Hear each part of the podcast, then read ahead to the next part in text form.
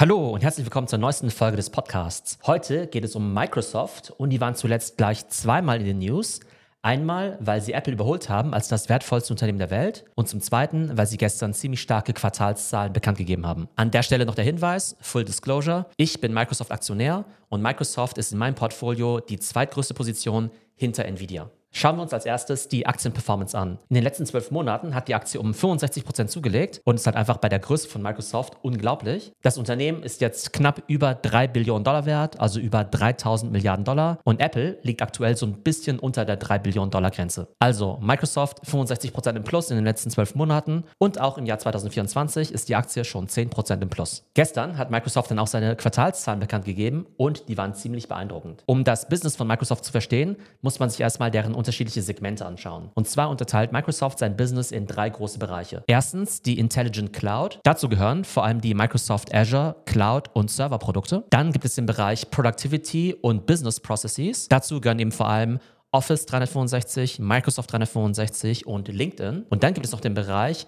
More Personal Computing. Und darunter fallen unter anderem Windows, Xbox, die Devices wie die Surface Laptops und der ganze Bereich Search also alles, was mit Bing zu tun hat. Schauen wir uns mal den Revenue Split an. Also die Intelligent Cloud ist bei Microsoft mittlerweile mit einigem Abstand doch der größte Bereich mit 42% Umsatzanteil. Danach folgt der Bereich Productivity und Business Processes, also Microsoft Office und so weiter, mit 31%. Und dieser etwas gemischte Bereich, also More Personal Computing, macht 27% aus. Was hier ganz interessant ist, ist, dass der Umsatzanteil dieser Segmente in den letzten paar Jahren relativ konstant war. Das heißt, es gab jetzt nicht so einen riesigen Shift wie bei Nvidia, wo ja Gaming bis vor zwei Jahren mit Abstand der größte Bereich war. Und jetzt ist ja der Bereich Data Center und AI mit Abstand der größte bei Nvidia. Bei Microsoft ist das Ganze relativ konstant und die Bereiche, die wachsen auch ungefähr gleich schnell. Und zwar ist der Bereich Intelligent Cloud um 20% gewachsen, der Bereich Productivity und Business Processes um 13% und der Bereich More Personal Computing ist um 19% gewachsen. Und insgesamt hatte Microsoft ein Umsatzwachstum von 18% und das Net Income ist um 33% gestiegen. Die große Wachstumsstory bei Microsoft ist natürlich künstliche Intelligenz. Ich glaube, das kann man in den aktuellen Zahlen noch nicht ganz so stark sehen.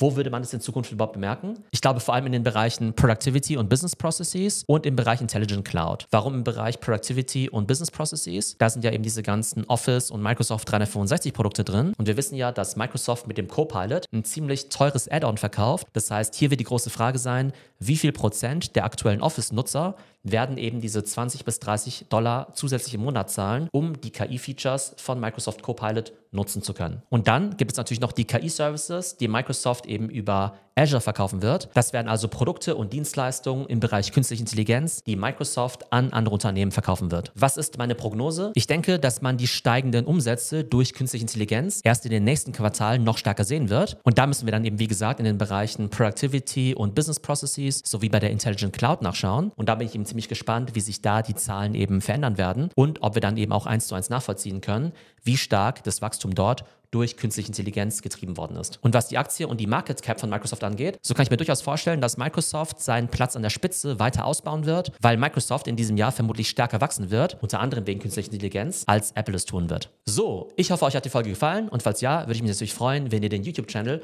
und den Podcast abonnieren würdet. Ich hoffe, es geht euch gut und bis zum nächsten Mal.